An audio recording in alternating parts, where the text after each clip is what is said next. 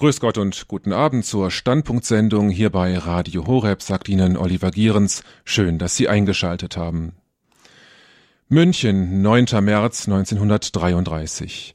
Wenige Wochen nach der sogenannten Machtergreifung Hitlers am 30. Januar, wenige Tage nach der letzten Reichstagswahl, an der mehrere Parteien teilnehmen durften, drangen am Abend, kurz nach 19 Uhr, circa 50 Braunhemden der SA in die Redaktionsräume einer Zeitung ein – Sie verwüsteten die Räume, zerschlugen das Mobiliar, nahmen kistenweise Akten mit und verhafteten schließlich den Chefredakteur, nicht ohne ihn vorher blutig zu schlagen. Die Zeitung hieß Der gerade Weg, und ihr Chef war der Journalist Dr. Fritz Gerlich. Nach fast 16 Monaten unter teils brutalen Haftbedingungen brachten ihn die Nazis am Abend des 30. Juni 1934 in das KZ Dachau, wo sie ihn einen Tag später ermordeten. Wer war dieser Mann, dass ihn die Nazis kurz nach der sogenannten Machtergreifung so brutal beseitigten? Wir wollen Ihnen diesen Mann heute Abend vorstellen, der wie kaum ein zweiter Publizist die Gefahr des Nationalsozialismus frühzeitig erkannt hat und mit scharfen, oft polemischen, aber dennoch nicht minder wahren Worten vor der Hitlerpartei gewarnt hat. Nationalsozialismus heißt Lüge, Hass, Brudermord und grenzenlose Not. So lautete eine seiner Schlussfolgerungen. Ja, wie richtig er damit lag, das müssen wir gar nicht weiter erklären. Sein Kampf gegen die Nazis war nicht nur ein politischer Kampf, es war auch ein geistlicher Kampf, denn unter dem Eindruck der vermutlich stigmatisierten Therese Neumann von Connersreuth konvertierte er 1931 zur katholischen Kirche und trat fortan für ein Deutschland auf der Grundlage des christlichen Glaubens und des Naturrechts ein. Wie es dazu kam, auch darüber wollen wir heute Abend sprechen. Mein Gesprächsgast heute Abend ist Professor Dr. Rudolf Morsey. Er ist Jahrgang 1927 und hat Geschichte an der Universität Münster studiert. Nach einer kurzen Tätigkeit bis 1970 an der Universität Würzburg wurde Rudolf Morsey ordentlicher Professor für neuere Geschichte an der Deutschen Hochschule für Verwaltungswissenschaften in Speyer, wo er bis zu seiner Emeritierung 1996 blieb. Zwischen 1968 und 98 leitete er die Kommission für die Geschichte des Parlamentarismus und der politischen Parteien in Bonn. Rudolf Morser ist ein führender Historiker der Geschichte des politischen Katholizismus und der christlichen Demokratie. Er gilt daher auch als einer der besten Kenner Konrad Adenauers und betreut die Herausgabe von Adenauers Nachlass. Er ist Mitglied zahlreicher Kommissionen, er ist unter anderem Ehrenmitglied der Kommission für Zeitgeschichte in Bonn und er ist Mitglied der Historischen Kommission bei der Bayerischen Akademie der Wissenschaften in München. Professor Rudolf Morsey lebt in Neustadt an der Weinstraße. Von dort ist er uns nun telefonisch verbunden. Grüß Gott und guten Abend, Herr Professor Morsey. Guten Abend, Herr Gehrens. Ja, Herr Professor Morsey, ich erwähnte es gerade schon, Sie kennen den politischen Katholizismus sehr gut, haben sich intensiv mit der Geschichte der christlichen Demokratie beschäftigt. Wie sind Sie denn auf den Journalisten Fritz Gerlich gestoßen?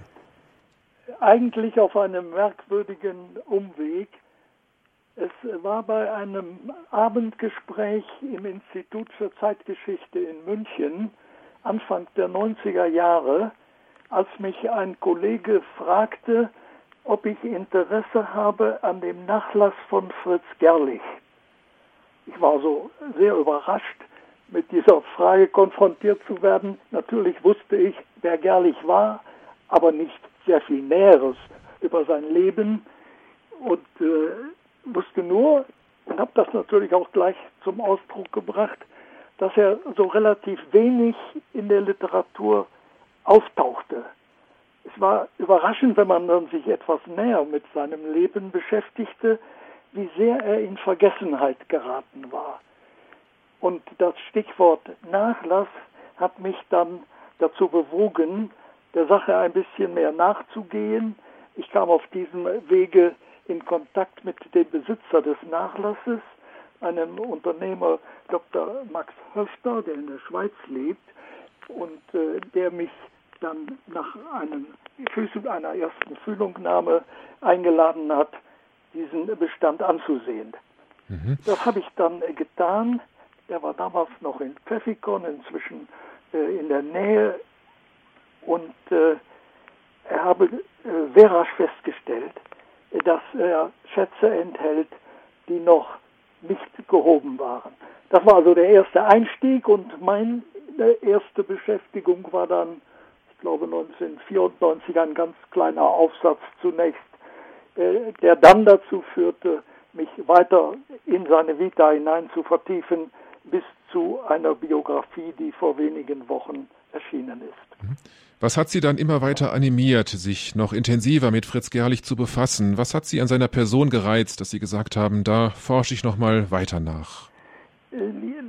Weil er so etwas wie ein Einzelgänger im deutschen Katholizismus gewesen ist, aus verschiedenen Gründen.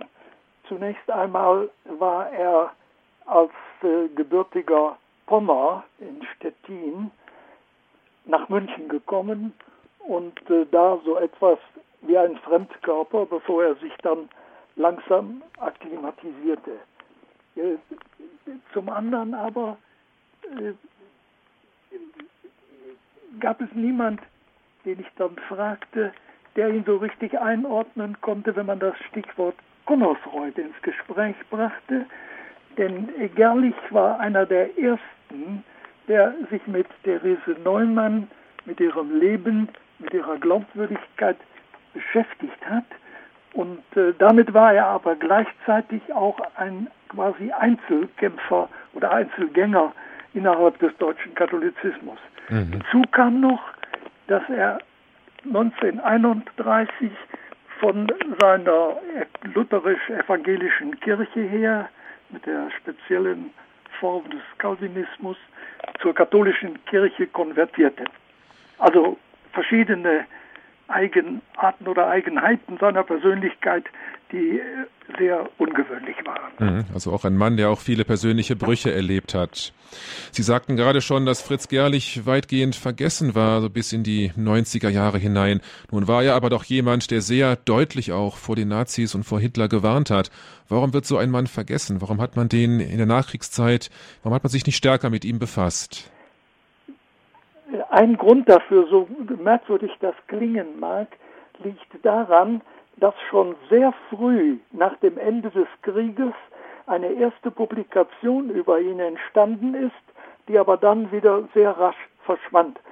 Das war eine Ausgabe seiner Artikel oder genauer einer bestimmten Anzahl seiner Artikel aus dem eben schon von Ihnen zitierten geraden Weg seiner Wochenschrift und gleichzeitig aber auch in diesem Sammelband enthalten weitere Aufsätze seines Mitarbeiters, eines Kapuzinerpaters aus Eichstätt, Ingbert Naab.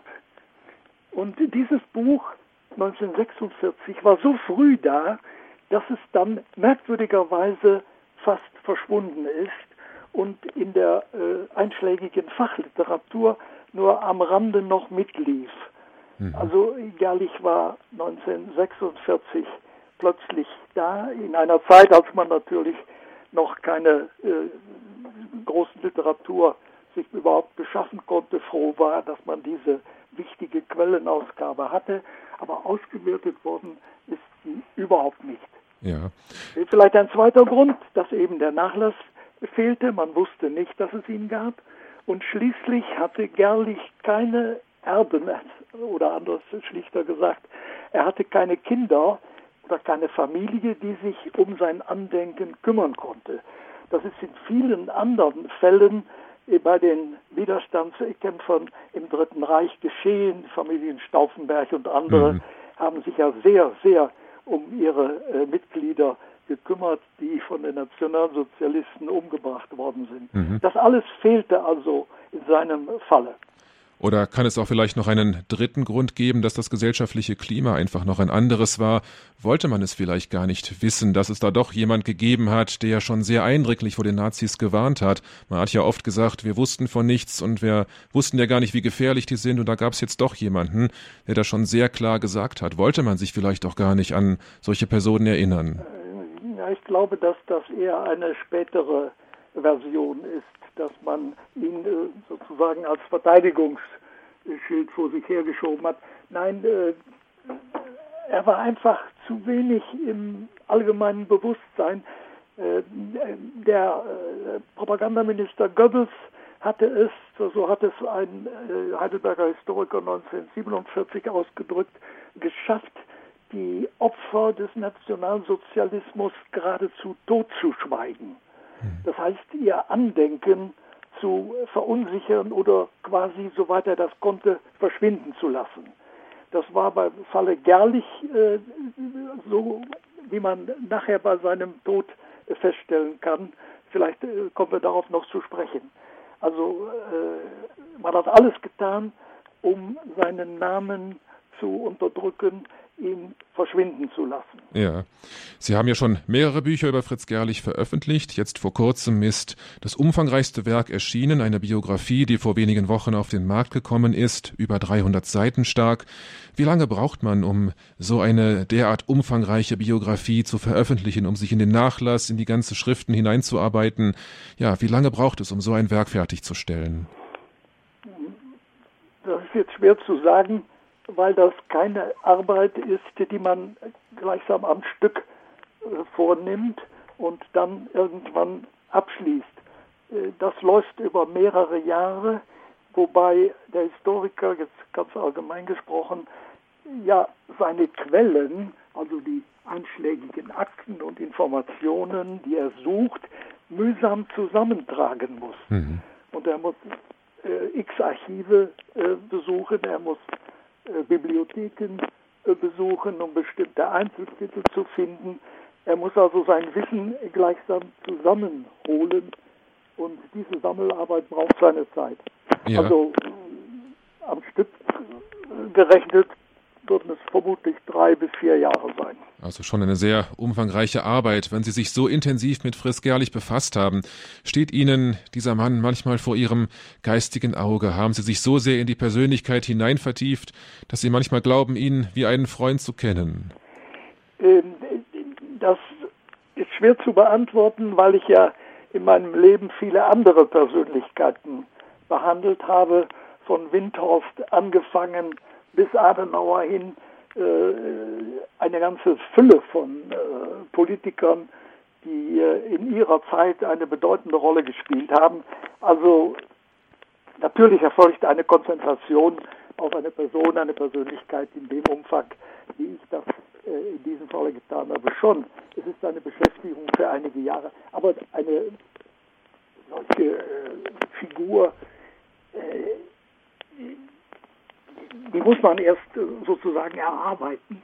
Dann wird sie bewusst, bleibt bewusst, aber es ist wie gesagt nicht der einzige äh, deutsche und speziell katholische Politiker, mit dem ich mich äh, beschäftigt habe. Ja, Sie zitieren in Ihrer Biografie Zeitzeugen, die Gerlich als einen sperrigen Charakter, als eine explosive Natur beschreiben. Fällt es da schwer, Sympathie für ihn aufzubringen, oder war er einfach ein echter Typ, an dem man sich auch in positiver Weise reiben konnte? Er reiben musste.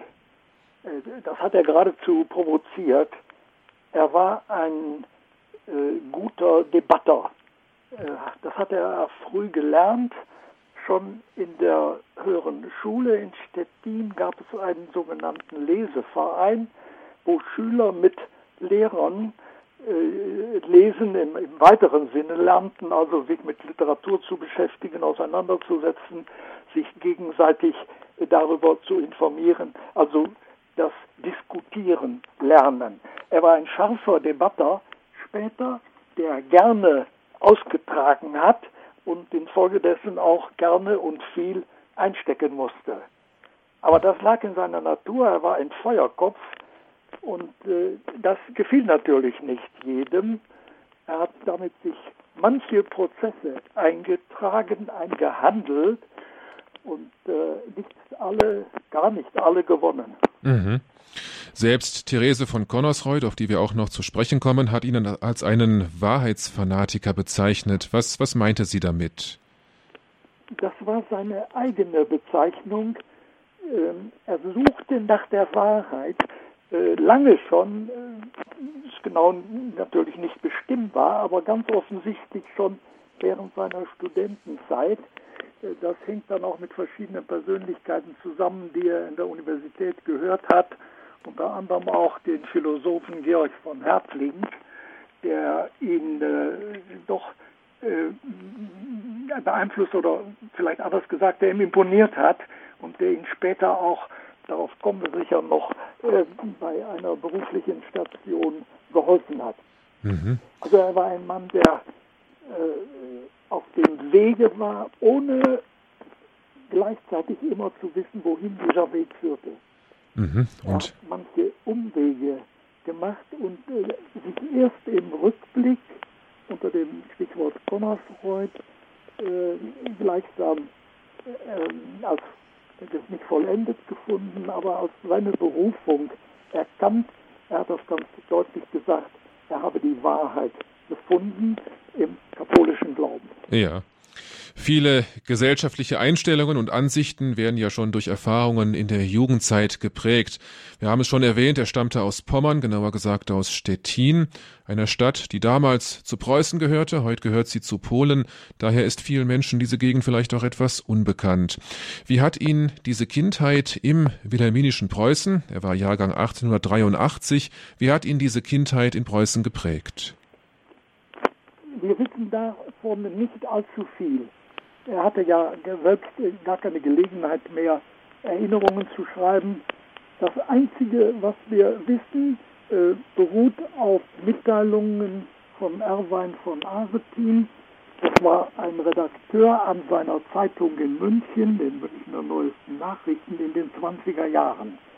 Äh, diesen Kollegen, äh, ganz hart gesprochen, also angestellten Redakteur an seiner Zeitung, er war Chef äh, diesen äh, Kollegen hat er in der Nacht nach seiner Rückkehr aus der ersten Begegnung mit Therese Neumann äh, sozusagen sein Inneres geöffnet. Er hat ihm sein Suchen nach dieser Wahrheit bei einem nächtlichen Spaziergang in München in äh, geradezu erschütternder Weise geoffenbart und Artin hat das äh, in seiner kleinen Biografie von 1949 dann äh, geschildert. Also von daher wissen wir, dass er selbst und wie er es formuliert hat, auf der Suche nach der Wahrheit gewesen und sie in diesem Falle soeben glaubte, gefunden zu haben. Mhm. Aber wenn Sie noch eben nach seiner Jugend fragen, nach seinen Eindrücken, was wir wissen, ist, dass er äh, sich äh, sehr stark für naturwissenschaftliche Fächer interessierte, äh, dass er auch in seiner Abiturvorstellung zunächst geschrieben hatte, man musste ein Fach angeben, das man studieren oder zu dem man sich hinwenden wollte, Schiffsbaufach. Aber sehr bald, als das endgültige Zeugnis dann kam, stand als Lebensberuf oder als vorgestellter Beruf Naturwissenschaften.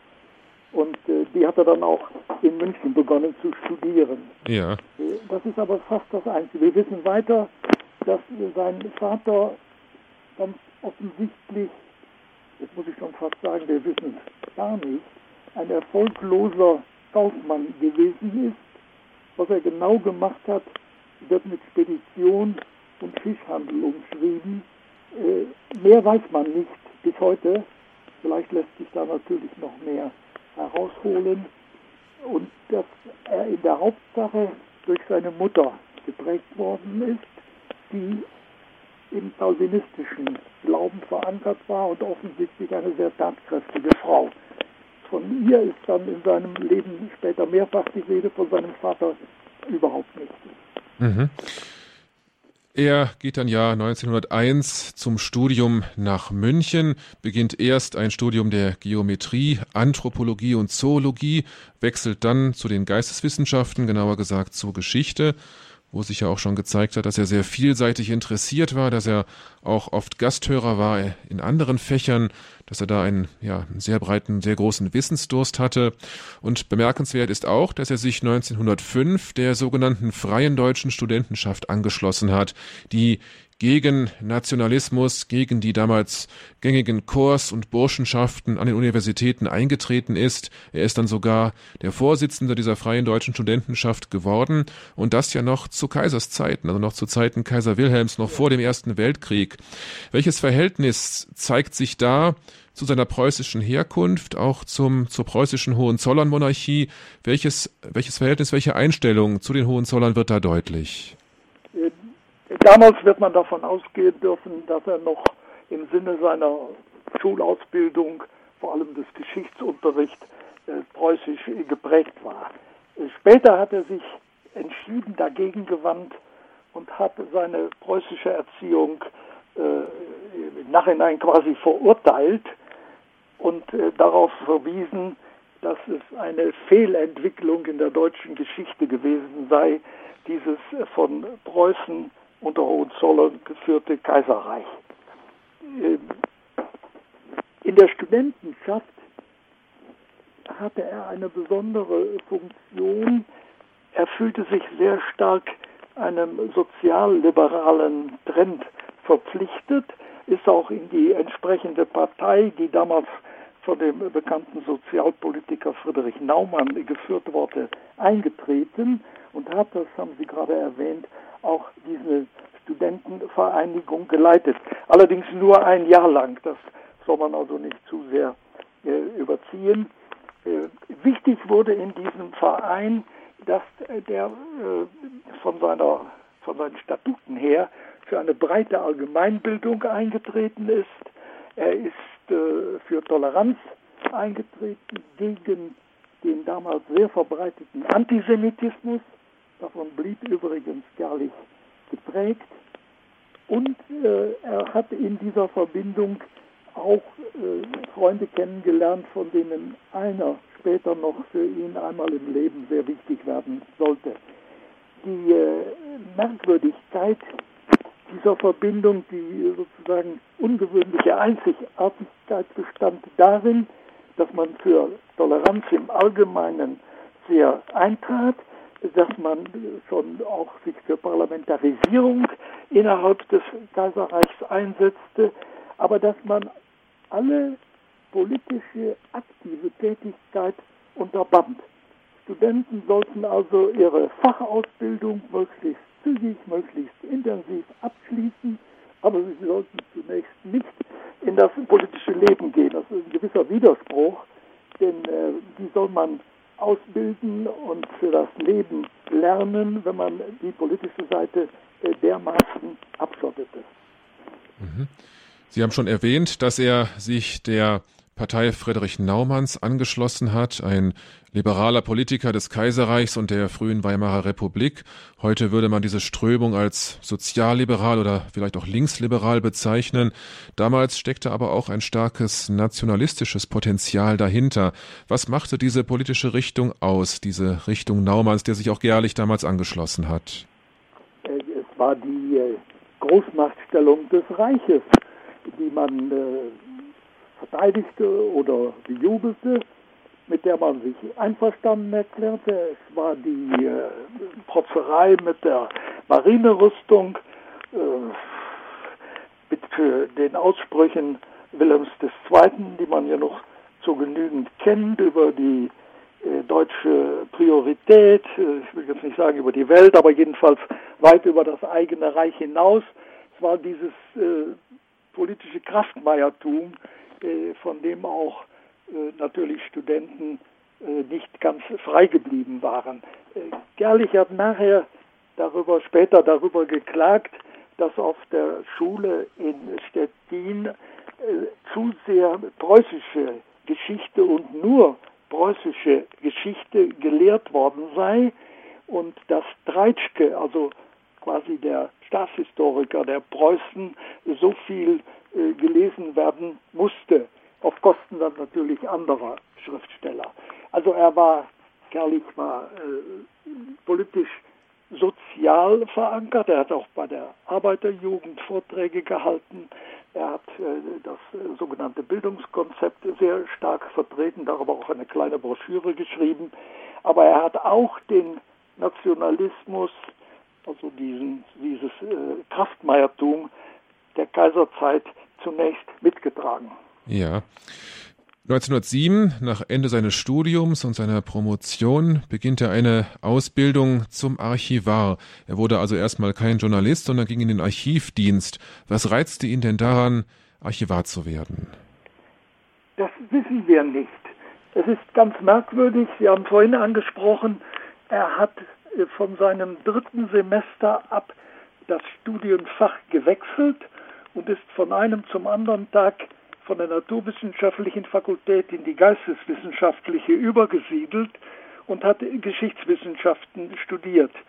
Äh, es gibt keine Begründung dafür, das brauchte man auch damals nicht, sich irgendwo schriftlich groß zu bewerben oder seinen Lebenslauf dann jedes Semester vorzulegen. Man musste nur die Vorlesungen, die Kollegs, die man hörte, bezahlen.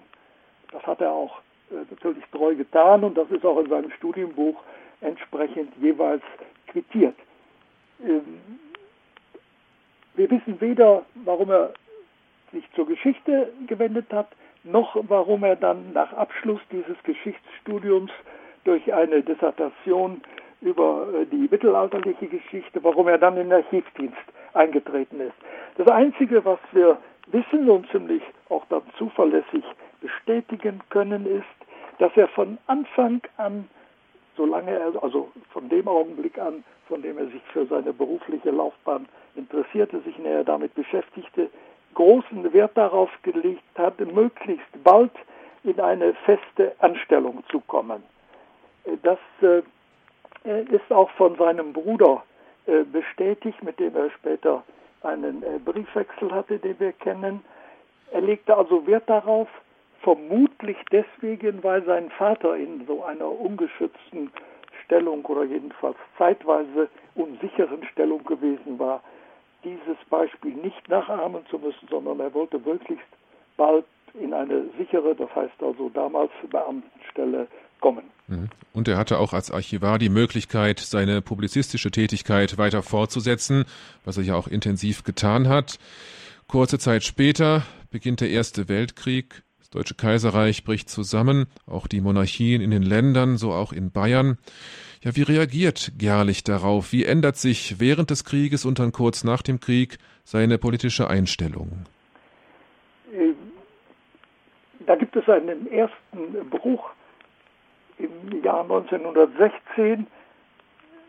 Gerade kurz zuvor hat er also diese erstrebte feste Archivarsstelle am Kreisarchiv in München äh, in der Alten Akademie erreicht und begibt sich jetzt auch sehr äh, überraschend von seiner bisherigen Situation her äh, mitten in die Politik. Er geht in Diskussionsveranstaltungen, er beginnt Aufsätze zu schreiben, und zwar sehr rasch in drei Zeitschriften gleichzeitig. Eine dieser Zeitschriften sind die Süddeutschen Monatshefte, deren Herausgeber Paul Nikolaus Kossmann wenige Jahre später noch eine große Rolle in seinem Leben spielen sollte. Eine zweite dieser Zeitschriften sind die historisch-politischen Blätter für das katholische Deutschland, ganz überraschend für diesen Lutheraner, aber deswegen verständlich, weil der Herausgeber dieser Zeitschrift sein oberster Chef im Archiv ist, der ihn also sehr rasch wohl dazu ermuntert hat, sich mit historisch-politischen Aufsätzen zur Geschichte zu melden. Und dann gibt es noch eine dritte Zeitschrift, auch äh, wieder merkwürdigerweise im katholischen Bereich freie äh, Blätter, die einen äh, sehr, heute würde man sagen, Rechtskatholizismus fordert, eine Nationalisierung, also eine Abwendung möglichst von Rom, von der ultramontanen Linie. Äh, er ist also früh neben, jährlich neben seiner Archivtätigkeit auch als Publizist tätig. Und von jetzt an eigentlich sein ganzes Leben lang. Und was bei ihm auch sehr zentral ist, die Verhinderung des Bolschewismus. Es bestand ja die Gefahr, dass Deutschland auch nach dem Ende des Ersten Weltkriegs in den Bolschewismus abgleitet. Ein Jahr vorher geschah die russische Revolution. Ja, warum war das für ihn so zentral, den Bolschewismus ja, zu verhindern? Zunächst hatte er eine extrem annexionistische Position vertreten. Das heißt also, den, das Reich äh, ist äh, angegriffen worden 1914. Der Weltkrieg war für Gerlich wie für die meisten Zeitgenossen ein Verteidigungskrieg. Aber in dem Maße, in dem dann die deutschen Armeen bis 1916 noch auf fremdem Boden standen, also in Frankreich, in Russland, äh, gehörte er zu denjenigen Scharfmachern, die dafür plädierten, von den angeblich dann ja rasch besiegten Feinden möglichst große Reparationen zu fordern, sowohl in materiell industrieller äh, Linie und Herkunft als auch in Annexionen, also Landbesitz. Und diese Linie, diese alldeutsche Linie, die äh, extrem war, ist dann ein wenig zurückgeschwenkt, aber er war bei äh, Ende des Krieges immer noch ein Vertreter der äh, also sagen, kein, kein Vertreter des äh, Siegfriedens mehr, aber noch kein äh, bekehrter Preuße. Mhm. Und in diese Zeit hinein fällt ja auch, Gerlich war inzwischen 37 Jahre alt, seine Heirat. Er entschloss sich 1919 zu heiraten. Was wissen wir eigentlich über diese Ehe, die ja offenbar nicht sehr glücklich gewesen war, wie Sie immer wieder in Ihrem Buch schreiben? Zeitweilig lebten die beiden ja sogar getrennt, fanden dann aber wieder zusammen. Welches Verhältnis bestand zwischen Fritz Gerlich und seiner Frau Sophie? Warum blieb diese Ehe eigentlich kinderlos? Das wissen wir auch wiederum nicht. Äh, wir wissen nur, oder zunächst einmal vermutlich, wie sie zustande gekommen ist. Der, äh, eben von mir beiläufig genannte Studienfreund äh, war inzwischen in München ein kleiner Verleger geworden und hatte ein, damals sagte man Dienstmädchen, Kindermädchen, und dieses Kindermädchen Sophie Stempfle aus Babenhausen bei Illertissen im Allgäu hatte Gerlich offensichtlich im Hause seines Studienfreundes kennengelernt. Nun äh, wollte er sie heiraten, hatte aber nach damaligen Verhältnissen ein, heute würde man sagen, Ehehindernis zu überwinden, denn Sophie hatte eine unehelich geborene Tochter die in Koblenz erzogen wurde und später dann, wenig später, in einem Internat von Ordensschwestern gelebt hat, noch jahrzehntelang gelebt hat. Das heißt also, für einen höheren bayerischen Beamten schien es damals schwer oder gar nicht möglich zu sein, diese Frau mit einem unehelichen Kind zu heiraten.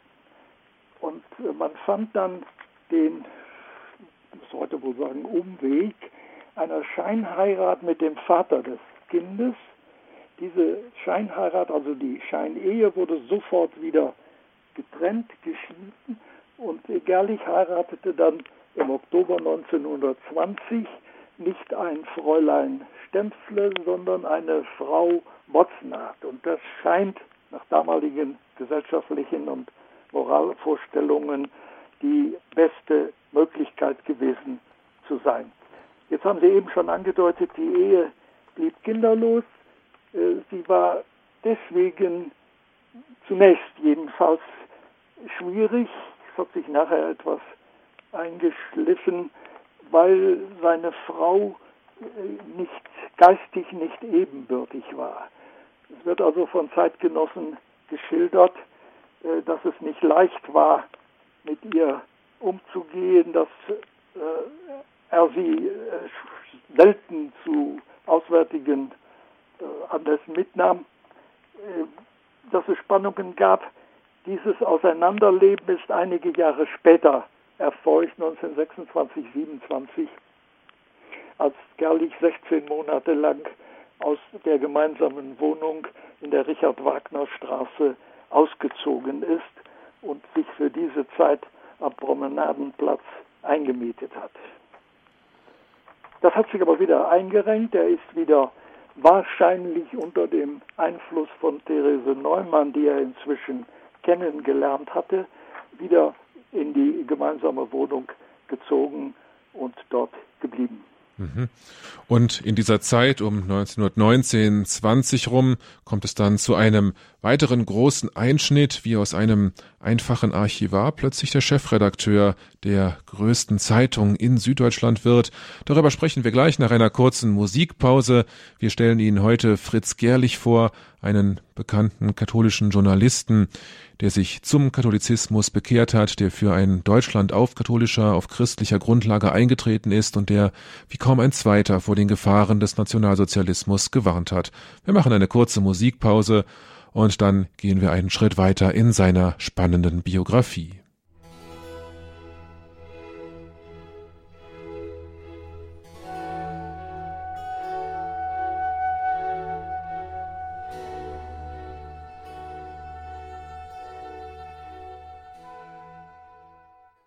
Sie hören die Standpunktsendung bei Radio Horeb. Mein Name ist Oliver Gierens. Wir sind im Gespräch über einen bedeutenden Journalisten, Fritz Gerlich. Er war ein ganz früher Gegner Hitlers und des Nationalsozialismus. Wie kaum ein zweiter hatte er vor den Gefahren der Nazis gewarnt. Unter dem Eindruck der vermutlich stigmatisierten Therese von Connersreuth konvertierte er Anfang der 30er Jahre zur katholischen Kirche, trat für ein Deutschland, für ein Europa auf christlicher, auf katholischer Grundlage ein und wehrte sich mit lautstarken Argumenten, aber mit ebenso richtigen Argumenten gegen den Aufstieg Hitlers und der Nationalsozialisten. Vergeblich, wie wir wissen, er war eines der frühesten Opfer der Nazis, wurde bereits im Jahr 1934 im KZ Dachau ermordet. Wir sind im Gespräch mit Professor Dr. Rudolf Morsey. Er ist Zeithistoriker und hat eine umfangreiche Biografie über Fritz Gerlich veröffentlicht, die vor einigen Wochen im Buchhandel erschienen ist. Im Jahre 1920, Herr Professor Morsey, da erlebte Fritz Gerlicher einen, kann man wirklich sagen, kometenhaften Aufstieg. Aus einem Archivbeamten im Bayerischen Archivdienst wird plötzlich der Hauptschriftleiter, also der Chefredakteur der Münchner Neuesten Nachrichten, kurz MNN. Und das war nicht irgendeine Zeitung, das war eine liberale Zeitung, es war die größte und einflussreichste in Süddeutschland. Die heutige Süddeutsche Zeitung sieht sich ja in ihrer Kontinuität. Fritz Gerlich hat schon zuvor viele Artikel veröffentlicht, aber er hatte überhaupt keine Redaktionserfahrung, er hatte keine journalistische Ausbildung, wie wir heute sagen würden, ein Volontariat. Wie wird so ein Mann plötzlich Chefredakteur einer so bedeutenden Zeitung? Da muss man einen Augenblick noch zurückgreifen und äh, fragen, was hat er im Jahr davor getan, wie und wodurch ist man auf ihn aufmerksam geworden. Er hatte schlagartig nach dem Zusammenbruch des Kaiserreichs am 8. und 9. November 1918, da er kein Herzensmonarchist gewesen war, die neue Entwicklung erkannt und hatte sich in den nächsten Wochen als selbsternannter Anwalt des Berufsbeamtentums in der Öffentlichkeit engagiert. In verschiedenen Verbänden, durch Vorträge, durch Aufsätze wurde er allmählich in den Münchner Honoratiorenkreisen, also in den politisch einflussreichen Kreisen bekannt.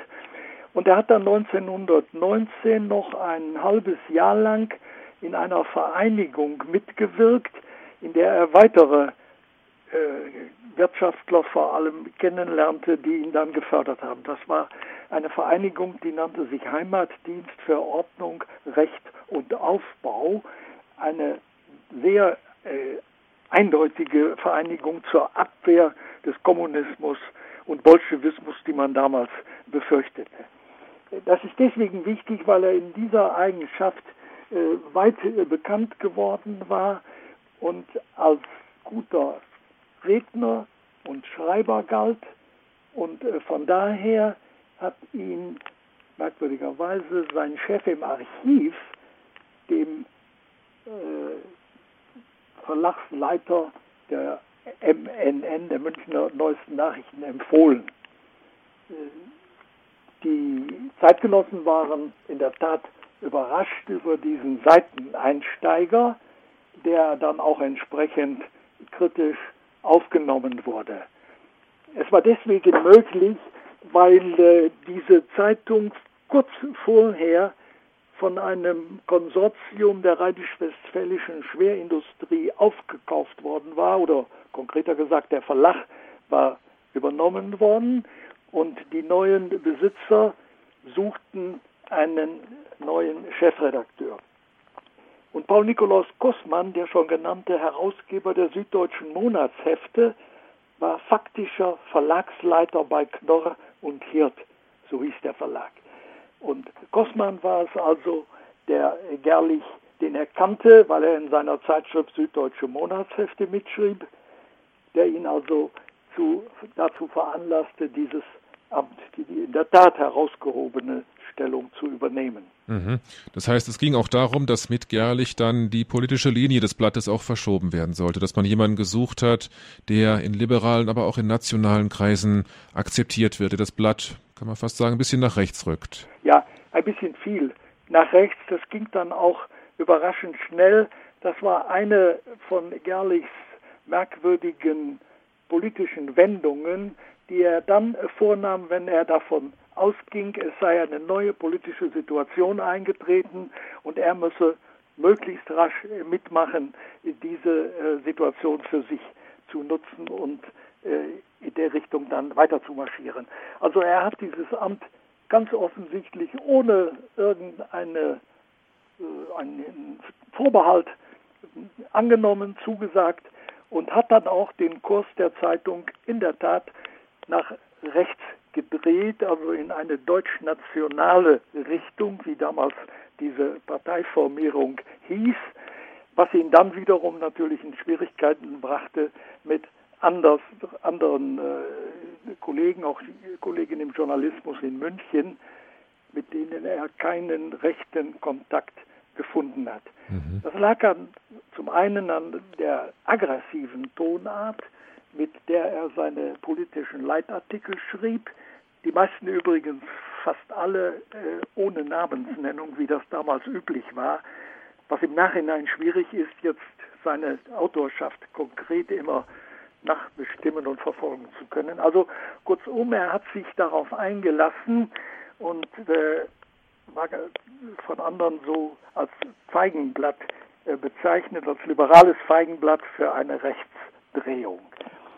Äh, er hat sehr scharf gegen die damalige Sozialdemokratie, Kommunismus ohnehin, geschrieben, weil er sie von ihrem immer noch gültigen Programm aus dem 19. Jahrhundert her für eine marxistisch-revolutionäre Vereinigung hielt, was sie damals nicht mehr war, aber von dieser Bezeichnung her äh, galt er dann als oder nahm er für sich auch in Anspruch, mit Stolz in Anspruch, ein Marxistentöter zu sein. Mhm. Er versuchte also mit ellenlangen Leitartikeln, das war übrigens sein Markenzeichen, die wollten und wollten nicht enden, diese Artikel, äh, sozusagen den politischen Gegner zu stellen.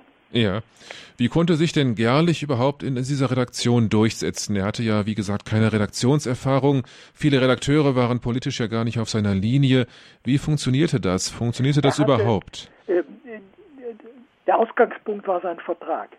Er hat es geschafft, warum weiß man nicht, einen ganz ungewöhnlich für seine Verhältnisse äh, ungewöhnlich guten Vertrag auszuhandeln. Er hatte die Befugnis, Redakteure einzustellen, Redakteure zu entlassen, bei vertraglichen Abmachungen mitzuwirken, als politischer Sprecher der Zeitung nach außen allein aufzutreten äh, und zusätzlich dann noch sozusagen als äh, Belohnung eine äh, günstige Honorierung. Also eine Stellung, wie sie in der damaligen deutschen Presselandschaft nur wenige Chefredakteure besaßen. In dieser Phase Anfang der 20er Jahre war die politische Stimmung gerade in Bayern sehr völkisch, sehr nationalistisch aufgeheizt. Auch die junge Partei namens NSDAP macht von sich reden. Wie stand Gerlich zu dieser jungen Partei, die sich Nationalsozialistische Deutsche Arbeiterpartei nannte? Wie stand er generell zu diesen völkisch-nationalistischen Bewegungen? Er hat zunächst mitgespielt. Er stand auf der Seite der bayerischen Einwohnerwehren, die 1921 aufgelöst werden mussten aufgrund des Versailler Friedensvertrags. Er hat die anschließend gebildeten vaterländischen Kampfverbände gestützt Und unter diesen Verbänden gewann dann ab 1921 zunehmend auch die eben genannte NSDAP an Einfluss. Er hat sie zunächst äh, deswegen gestützt positiv beeindruckt, weil sie, wie er, eine antibolschewistische Linie vertrat. Was er von Anfang an nicht mitgemacht hat, war der Radau-Antisemitismus, der ja auch ein wesentlicher Bestandteil ihrer Lehre war. Aber diesen außenpolitisch äh, hervorragenden Aspekt, also gegen Bolschewismus, hat ihm irgendwo imponiert. Das ging aber nur so lange, wie äh, daraus keine allzu negativen Folgen entstanden. Äh, der Bruch liegt äh, im Winter 1922, 23, als er auch in Schwierigkeiten deswegen mit der bayerischen Staatsregierung geriet, mhm. die gegen die Nationalsozialisten ein äh, kurzfristiges Verbot ausgesprochen hatten, äh, das er dann heftig kritisierte. Ja. Und der endgültige Bruch kam dann am 9. November 1923, der sogenannte Hitler-Ludendorff-Putsch. Das war ein Versuch, erst in München die Regierungsmacht zu erringen und dann, so analog zu Mussolinis Marsch auf Rom, dann nach Berlin zu marschieren. Das ist dann schiefgegangen und das war ja auch für Gerlich ein Weckruf. Wie änderte sich dann sein Verhältnis zu dieser jungen Nazi-Partei? Ähm, er hatte zunächst an diesem Hitler-Ludendorff-Putsch äh, oder vielleicht nochmal zurück vor diesem Putsch ganz anders noch geurteilt. Am Abend des 8. November 1923 wollte der damals amtierende Generalstaatssekretär Gustav von Kahr eine Grundsatzerklärung abgeben, ein neues Programm. Und zu dieser Veranstaltung im Bürgerbräu mit über 3000 Personen hatte Gerlich den Text mitgeschrieben. Den Text für K., der sich für eine rechte, rechtsgerichtete Politik ausgesprochen hat, also mit Stoßrichtung gegen die in Berlin amtierenden Regierungen, die ja damals noch sehr rasch wechselten. Am, während dieser Bürgerbräu-Veranstaltung am Abend des 8. November hat Hitler ja mit dem bekannten Schuss mit seiner Pistole in die Decke sich Ruhe verschafft und dann in einem handstreichartigen Verfahren die Versammlung umgedreht und auf seine Linie gebracht. Das heißt, er hat die anwesenden bayerischen Politiker dafür in einem Nebensaal gewonnen oder wie sie später sagten, erpresst, mit ihm eine Rechtsdiktatur in Bayern und im Reich gleichzeitig einzusetzen. Und der Bericht über diese Veranstaltung der dann am anderen Morgen, am 9. in den Münchner Neuesten Nachrichten erschien, der hatte Gerlich in äh, Zukunft Schwierigkeiten gemacht, denn er schien eine Verherrlichung dieser Putschabsicht Hitlers zu sein. Nun war dieser Artikel aber ohne Kommentar erschienen, weil gar keine Zeit mehr in der Nacht gewesen war, den einzuschieben. Aber die Aufmachung, die Wiedergabe der Reden Hitlers und anderer, Ludendorff, war so, dass man, die Leser haben das dann ja äh, überwiegend auch so gelesen, dass man eine Zustimmung herauslesen konnte. Da aber der Initiator dieser Veranstaltung, der Generalstabskommissar Kahr, in der Nacht von diesem, wie er sagte, erpressten Zugeständnis abgesprungen war, änderte sich die Situation am anderen Tage schlagartig und am Mittag, als der Hitler-Ludendorff-Putsch dann an der Feldherrnhalle scheiterte, war für Gerlich die Situation, die neue Situation da. Von nun an hat er den Nationalsozialismus, ich möchte fast sagen, schlagartig erkannt und sich dann dagegen gewandt. Das hat doch so etliche publizistische Zuckungen hin und her äh, benötigt, bis er auf die ganz klare Linie kam. Aber das Ereignis der Nacht und diesen Handstreich, er hat das ein äh, Verbrechen damals genannt, äh, das hat er nicht wieder äh, mhm. vergessen. Er hat Hitler seitdem den Ehrenwortbruch vorgeworfen, weil er vorher gesagt hatte, er würde nicht putschen. Also kann man sagen, ab diesem 9. November 1923 war Gerlich der Hitlergegner, der dann auch bis zu seinem Tode dann auch geblieben ist. Es hat noch einen, einen sozusagen Prozess des Absetzens gebraucht. Es gab auch mal wieder zustimmende Stimmen. Hitler war äh, ja auf der Festung Landsberg in dieser Zeit, nachdem der Prozess gegen ihn ja mit den ungewöhnlich milden Urteilen ausgegangen war. Diesen äh, Prozess hatte Gerlich noch einmal oder seine Zeitung, wir wissen nicht, wer den Artikel ja im Einzelnen geschrieben hat, noch einmal positiv interpretiert, aber das war dann auch wirklich Schluss. Mhm. Von da an ist eine ganz eindeutige Ablehnung klar, was umso leichter war, als äh, von diesem Jahr 24 an sich auch die bayerische Regierung stabilisierte. Mhm. Waren bisher in den letzten drei Jahren drei Regierungen im Amt, begann jetzt unter dem Ministerpräsidenten Heinrich Helg eine ruhigere Epoche.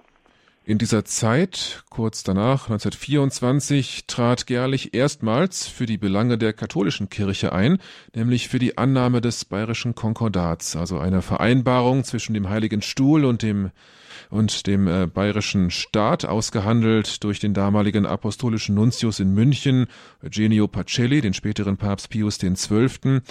Warum unterstützte er ganz massiv diese Annahme dieses bayerischen Konkordats?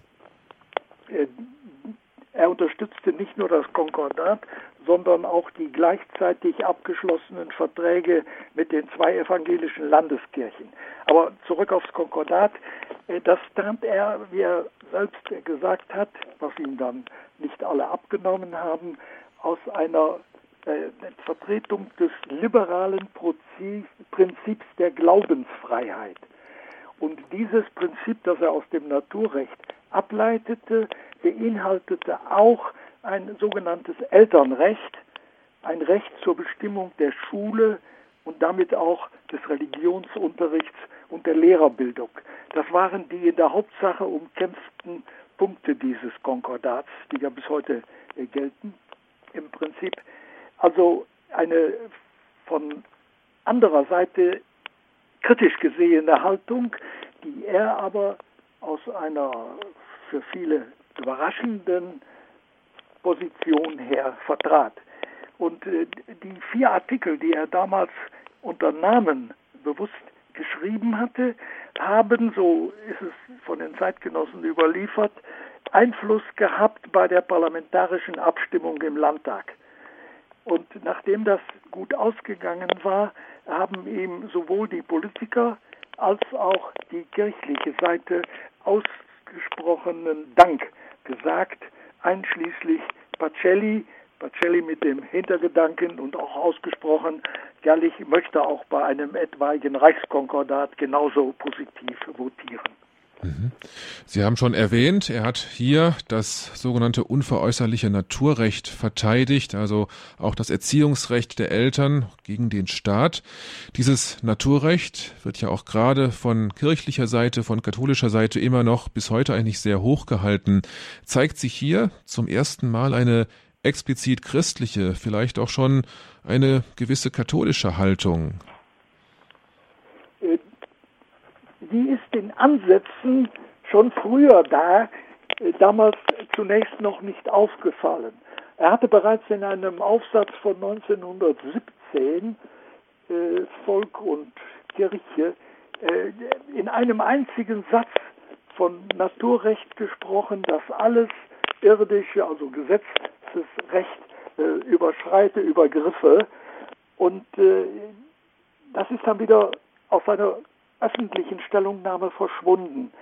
Er hat in der eben schon genannten Zeitschrift Freie Deutsche Blätter, die also diesen nationalen Katholizismus vertraten, mehrere Aufsätze geschrieben, vermutlich auch deswegen, weil er den Herausgeber gut kannte. Äh, und äh, er hat mit seinem äh, obersten Chef der die historisch-politischen Blätter herausgab, ein gutes Verhältnis gehabt. Das heißt also auch damals schon in einer sehr treu katholischen Zeitschrift geschrieben. Das war an sich ungewöhnlich.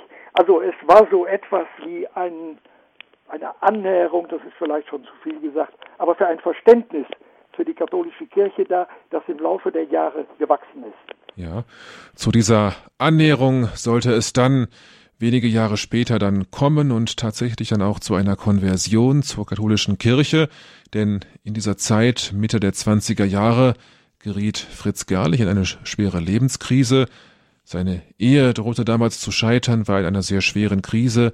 Er verlor auch seine Anstellung bei den Münchner Neuesten Nachrichten, war privat und beruflich schwer gebeutelt in dieser Zeit trat er, traf er dann auf Therese von Connersreuth, die sogenannte Resel von Connersreuth, bei der die Kirche heute prüft, ob sie tatsächlich stigmatisiert war und wie sich das dann entwickelt hat, wie dann Fritz Gerlich ja, zu einem Katholiken wurde, wie er gläubig wurde und wie er die christlichen Werte für Deutschland, für Europa verteidigt und immer wieder auch eingefordert hat. Darauf gehen wir ein im dritten Teil dieser Sendung. Gleich ist es 21 Uhr.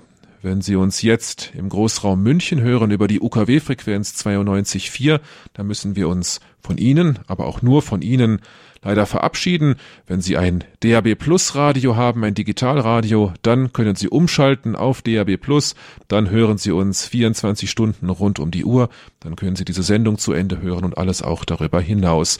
Für alle anderen Hörer, die uns über DAB Plus hören, über Internet, über Astra, auch über welche Quelle auch immer, für Sie geht es gleich weiter nach der Musikpause, dann unterhalten wir uns genau über diese Lebensphase Gerlichs, in der er dann zur katholischen Kirche konvertierte und in der er auch begann, den Glauben, den katholischen Glauben in Deutschland zu verteidigen. Wir machen eine kurze Musikpause und hören uns gleich wieder.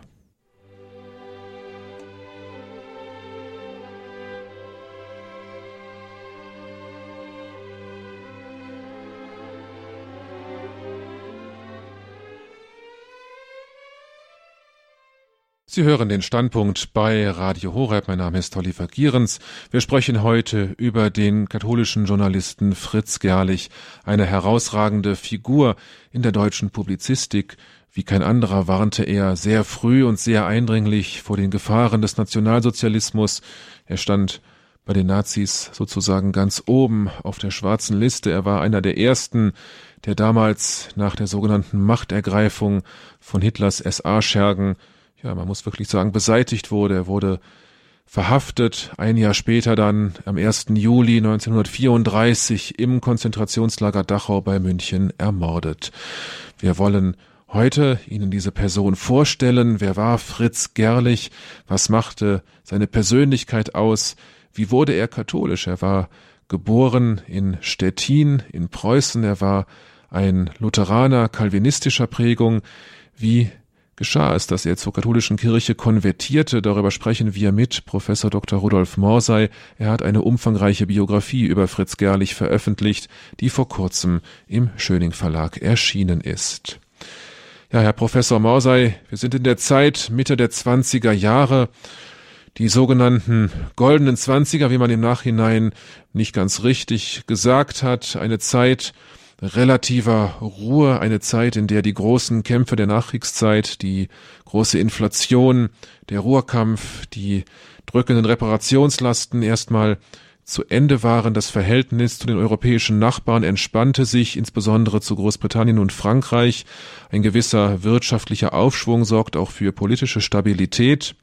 Der Außenminister Gustav Stresemann unterschreibt die Locarno-Verträge, söhnt sich mit Frankreich aus. In dieser Zeit gerät aber gerade Fritz Gerlich in eine schwere Lebenskrise. Seine Ehe, wir hatten es schon angesprochen, die kriselt. Für anderthalb Jahre zieht er von seiner Ehefrau weg, wohnt in einer eigenen Wohnung. Auch beruflich kommt es immer mehr zu Spannungen bei den Münchner Neuesten Nachrichten.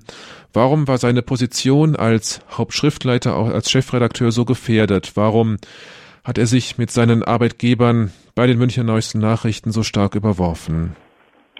Das hatte verschiedene Gründe. Äh, einer lag in inneren internen Spannungen der Redaktion und des Verlags, weil Gerlich inzwischen auch durch Überarbeitung und nicht zu vergessen übermäßigen Alkoholgenuss, der möglicherweise ja auch mit seiner Lebenskrise zusammenhing, sich äh, wenig Freunde, neue Freunde erworben hatte.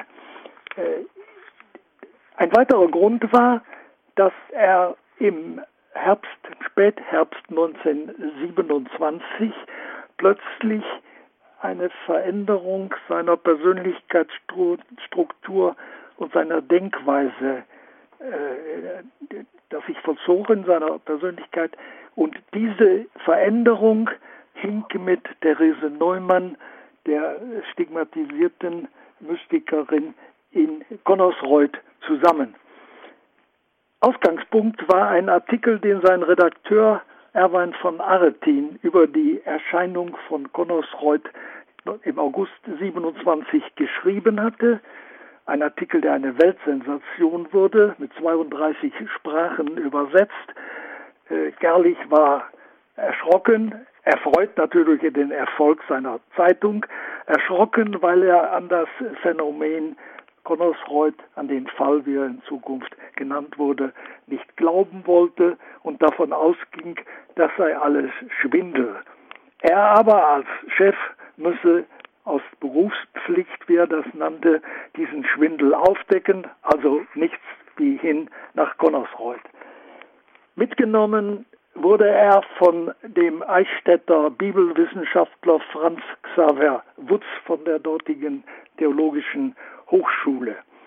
Und was Herrlich dann drei Tage lang in Connersreuth erlebt hat, war ein Damaskus, eine völlige Änderung, ein, äh, ein Umdenken, der Beginn einer Annäherung an den Katholizismus. Gerlich hat diese Erschütterung, die er da erlebt hatte, dem genannten Redakteur von Aretin im Einzelnen mitgeteilt. Und er hat dann einige Wochen später selbst in zwei Artikeln in seiner Zeitung Erlebnisse in Connersreuth und Connersreuth als historisches Phänomen sich ausführlich dazu geäußert. Und äh, diese Artikel oder dieses Erlebnis, das Damaskus-Erlebnis von Connersreuth, das ihn so veränderte, bereitete Schwierigkeiten in der Redaktion, weil er, wie ein Zeitgenosse gesagt hat, mit nichts anderem mehr als Connoisseur beschäftigt war. Es kam also zu Spannungen, auch aus verlagsinternen Gründen. Es ging um den Einsatz einer Stenotopistin X oder Y hier oder da. Es ging um falsch, angeblich falsch platzierte oder zu spät gekommene Artikel, also so allgemeiner Kleinkram des Tages, der sich dann häufte und kumulierte. Er kumulierte, er explodierte gleichsam am 15. Februar 1928 in der Nacht seines 45. Geburtstags, als Gerlich unter nervlicher Überbelastung und erheblichem Alkoholgenuss in der Redaktion explodierte. Und wie waren eigentlich die Reaktionen der Amtskirche auf diese Vorgänge in Connersreuth? Bis heute wird ja eine mögliche Seligsprechung von Therese Neumann geprüft. Damals gab es sehr unterschiedliche Reaktionen. Wie reagierte beispielsweise der zuständige Ortsbischof von Regensburg, Michael Buchberger? Was hat die Kirche damals zu gesagt zu, diesen, zu diesem Phänomen Therese Neumann? Buchberger war von Anfang an kritisch. Er ärgerte sich darüber, dass seinen Anordnungen, man dürfe die Familie Neumann mit nur mit seinen äh, Freistellungen sozusagen Besuch, mit einer Besuchserlaubnis betreten, das Haus in Connersreuth, dass äh, dieses Verbot übertreten wurde, dass sich äh, der Ort langsam zu einem Wallfahrtsort entwickelte, ohne dass die Kirche überhaupt ein Wort dazu offiziell gesprochen hatte. Kurzum, er stand auf der kritischen Seite und als dann auch noch die Familie Neumann sich weigerte, Therese Neumann, die Resel genannt, einer Klinikuntersuchung zu unterziehen, ob ihre Nahrungslosigkeit echt sei, ob sie die Stigmata empfange. Kurzum, es äh, bestand ein außerordentlich äh, kritisches Verhältnis das dazu führte, dass auch Gerlich sich mit dem Bischof von Regensburg überhaupt nicht vertragen konnte. Der hatte ihm schon bei seinem Buch, äh, was dann ein Jahr später kam, oder machte ihm dann bei seinem Buch sehr viel Schwierigkeiten. Also äh, mit, mit Regensburg kam Gerlich nicht klar. Mhm. Anders war es mit München. Genau. Vier Tage nachdem er seinen ersten Artikel über seine Erlebnisse in Connersreuth geschrieben hatte, hat ihm Kardinal von Faulhaber spontan einen Brief geschrieben und ihn beglückwünscht zu seinem Artikel. Der Hintergrund war, dass äh, der Fall Connersreuth damals in der kirchlichen Öffentlichkeit, auch in München, so viel Aufsehen erregt hatte, dass Faulhaber vier Tage vor Gerlichs Artikel im Dom darüber eigens gepredigt und diese Predigt vervielfältigt hatte. Die war in ganz Deutschland durch hunderte von Zeitungen bekannt geworden. Diese Predigt war eine vorsichtige Warnung, man solle keine Massenbesuche in Connersreuth machen, sondern das Urteil der Kirche in Ruhe abwarten. Nur war genau das, war, was die Gläubigen nicht wollten. Aber Faulhaber hat sich in einer ganz ungewöhnlich positiven Weise, er hat ihm auch als Bekenner, dass er mit seinem Namen diesen Artikel gezeichnet hatte, bezeichnet, gedankt und äh, hat von diesem Tage an, das ist bis heute völlig unbekannt, eine sehr, sehr enge Verbindung zu Gerlich gehalten, der immerhin noch kein Katholiker war, katholischer mhm. Christ war. Wer war denn eigentlich diese Therese Neumann von Connersreuth? War das eine ähnlich schillernde Persönlichkeit wie Fritz Gerlich? Wie würden Sie die charakterisieren? Oh na, das ist eher das Gegenteil. Eine äh, nach allgemeiner Darstellung eher äh, schlichte äh, Persönlichkeit, die dadurch bekannt wurde, dass sie in ihren sogenannten Ekstasen nach dem täglichen Kommunionempfang bereit war, auf Fragen zu antworten. Fragen, die, was Gerlich anging, sowohl persönliche als auch geschäftliche Unternehmungen betrafen. Es ist also nicht nur so, als wenn sie zu mystischen äh, Themen Stellung genommen hätte, sondern Mann oder jedenfalls Gerlich konnte sie sehr konkret sehr persönlichen äh, Themen befragen und bekam Antwort. Nicht immer, manchmal blieb die Antwort aus, oft waren es sehr, sehr schlichte mehr oder weniger nichtssagende Antworten, aber sehr häufig auch ganz konkret Ja oder Nein, dies tun, das tun. Aber alle Antworten, und das äh, wird oft vergessen, wenn man sich äh, damit beschäftigt, waren unter der Voraussetzung erfolgt, dass der Petent, der Bittsteller, sie jeweils weiterdenken musste und dann nach seinen eigenen Entscheidungen handeln. Also man durfte nicht einfach sozusagen mit der Antwort äh, in den Alltag gehen, sondern erst, wenn man sie gründlich überlegt und geprüft hatte. Das jedenfalls war die Haltung, die Gerlich und dann später auch seine Mitstreiter im Eichstätter Kreis eingenommen hat. Mhm.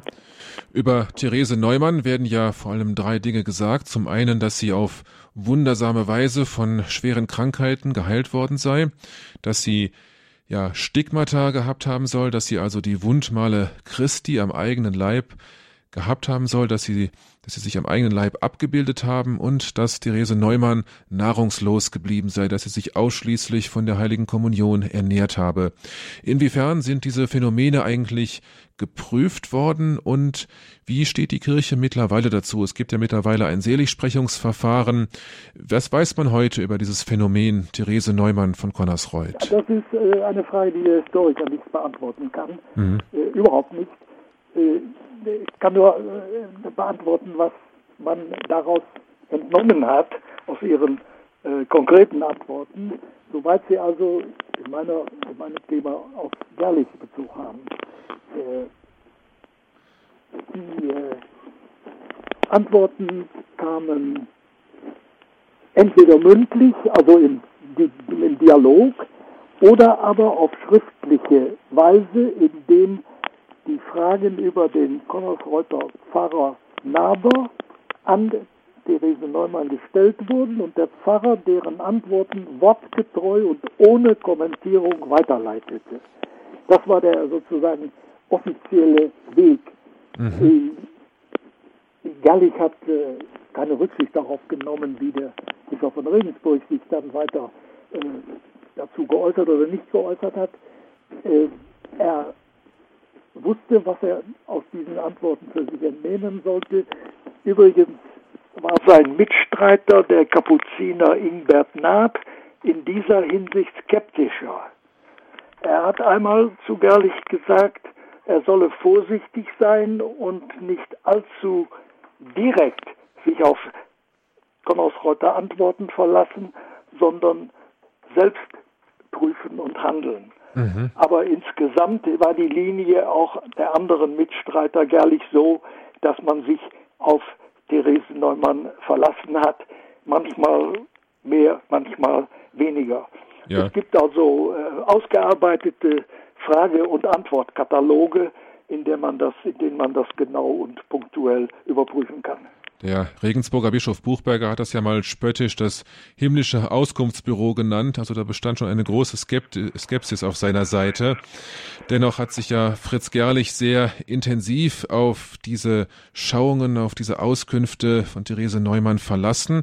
Ganz besonders auch im Frühjahr 1930, als Gerlich dann, nachdem er dann bei den München Neuesten Nachrichten ausgeschieden war, als er erfuhr, dass eine Zeitung kurz vor der Pleite stand, dass sie neues Geld bräuchte. Diese Zeitung nannte sich Illustrierter Sonntag. In Connersreuth, Connersreuth hatte Gerlich Erich Fürst von Waldburg-Zeil kennengelernt, einen katholischen Adligen aus Württemberg, der das nötige Kapital mitbrachte. Und Therese Neumann hat ihm dann damals zugeraten, diese Zeitung zu kaufen, was dann auch geschah. Warum kaufte Gerlich in dieser Zeit eine eigene Zeitung? Was wollte er damit bezwecken? Was war seine Absicht? Was wollte er anders machen, als was er bei den Münchner Neuesten Nachrichten vielleicht so nicht verwirklichen konnte? Er hatte nach der Rückkehr in das Archiv sein äh, achtjähriger Urlaub, seine Beurlaubung für die äh, journalistische Tätigkeit in den MNN war abgelaufen. Er war so wieder zurückgekehrt in das Archiv und war mehr oder weniger unglücklich. Er konnte mit der stillen Arbeit am Schreibtisch nicht so recht glücklich werden und äh, suchte gleichsam nach einer Gelegenheit, sich wieder publizistisch zu betätigen. In dieser Situation 1930 wurde er darauf aufmerksam gemacht, dass eine Münchner Wochenschrift sehr unbedeutend zu kaufen sei, weil sie bisschen verkürzt ausgedrückt, weil der Verlag pleite sei oder vor der Pleite stände. Und äh, dann hat Gerlich in Connersreuth gefragt, bekam eine positive Antwort mit gewissen Einschränkungen, wobei die Frage, wer denn das Geld bringen sollte, unbeantwortet blieb. Das Geld brachte der eben genannte Fürst Waldburg Zeil, der bereit war, eine größere Summe aufzuwenden. Mit der wurde dann 1930 ein eigener Verlag, der Naturverlag in München gegründet und dann die Wochenzeitung Illustrierter Sonntag gekauft. Interessant war, dass diese Zeitung in derselben Druckerei in der Schellingstraße gedruckt wurde, in der auch Hitlers völkischer Beobachter, also das Zentralorgan der NSDAP, gedruckt wurde. Also ein Gerlich hatte 1928 von Therese Neumann die Auskunft bekommen und daran erinnerte er sich jetzt, du wirst wieder in eine Zeitung kommen. Das war also sozusagen der, das Sprungbrett, von dem aus er jetzt seine neue Aktivität auf die Publizistik richtete, um von da aus, im Nachhinein hat er es einmal so genannt, seine Zeitungsmission erfüllen zu können. Und diese Mission bestand darin, das deutsche Volk aus seiner seelischen Verwirrtheit, seiner Unsicherheit zu herauszuführen und gleichsam auf christlichen Boden zu bringen. Mhm. Die äh, Formulierungen sind alle sehr vage. äh, dann ist von Naturrecht die Rede, dann ist von Christentum im Allgemeinen die Rede, nicht vom Katholizismus speziell, aber selbstverständlich war der Kreis derjenigen, die sich um ihn dann schlossen und die zusammen mit ihm auch die entsprechenden Verhandlungen und später Beratungen über den Inhalt der Zeitung führen, waren äh, außer ihm sämtlich Katholiken. Das heißt, er kauft quasi so ein, ja, wie das damals genannt wurde, ein Skandalblättchen und versucht daraus eine katholische Zeitung zu machen, was ja ein sehr heikles Unterfangen war. Ähm, das war ja auch höchste Zeit, kann man fast sagen, denn im September 1930 fanden Reichstagswahlen statt. Die NSDAP sprang von zwei auf 18 Prozent. Das heißt, die Nationalsozialisten erstarkten in dieser Zeit der großen Weltwirtschaftskrise. Die sogenannten goldenen Zwanziger waren vorbei. Ausgelöst durch den Schwarzen Freitag in den USA sanken die Aktienkurse, stiegen die Arbeitslosenzahlen ins Unermessliche. In dieser Zeit erlebten die Nazis ihren großen politischen Aufstieg, der sie dann ja schließlich auch an die Macht brachte. Was waren denn in dieser Zeit die politischen Vorstellungen? Gerlich sehr sprach von einem christlichen Deutschland. Es ist ja alles, wie Sie sagten, sehr vage formuliert. Was stellte er sich konkret für die Zukunft Deutschlands und Europas vor? Äh, also zunächst einmal auf jeden Fall die Bekämpfung des Totalitarismus in seiner roten und braunen Version. Die rote, den Kommunismus, hatte er früher schon in seinem Buch über äh, den äh, Kommunismus 1920 erschienen äh, verurteilt. Die, den, die braunen Totalitarismus in der Gestalt Hitlers und des Nationalsozialismus nach den eben genannten Wahlen war sein nächstes Ziel. Er hat so früh wie kaum ein anderer erkannt, dass hier eine Ersatzreligion vertreten wurde mit einer Rassenlehre, die äh, nicht nur neuheilig war, sondern die neuheitlich war, sondern äh, die auch äh, in ihrer Praxis, und das sah er an den täglichen Verbrechen der SA, verheerende Auswirkungen haben müsse. Er hat sich in einer Form auf diesen Kampf eingelassen, die, der, die ganz ungewöhnlich war, in ihrer Schärfe, in der Aggressivität, in der Zielsicherheit, mit der er Hitler frontal angriff, hat Hitler Mongolenblut, hieß ein Artikel, der den Anführer der Nationalsozialisten ganz fürchterlich geärgert hat. Äh, kurzum, er hat in einer Art und Weise agiert, die äh, kaum einer oder gar keiner der zeitgenössischen Publizisten vertretbar, direkt und deutlich zum Ausdruck gebracht hat. Mhm. Also eine ganz aggressive Publizistik.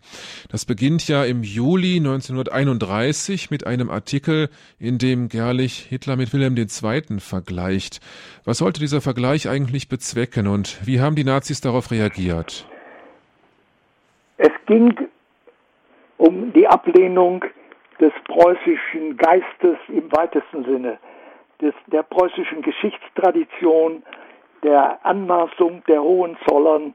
Es ging darum, die deutsche Geschichte anders zu interpretieren, eine großdeutsche Verbindung mit Österreich herzustellen, einen Friedensstaatenverbund in Mitteleuropa, eine Aussöhnung mit Frankreich.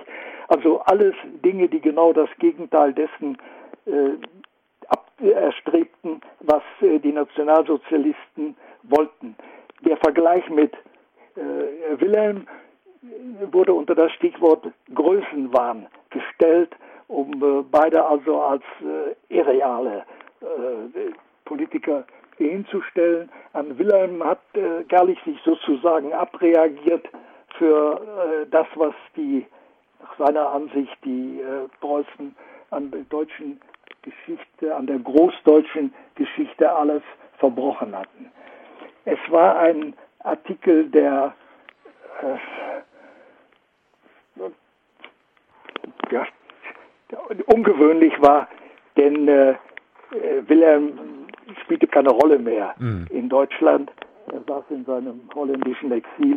Äh, aber Hitler hat sich fürchterlich geärgert und die Antwort war in einem ganzseitigen Artikel des Völkischen Beobachters unter der Überschrift vom hoppala, wie hieß es?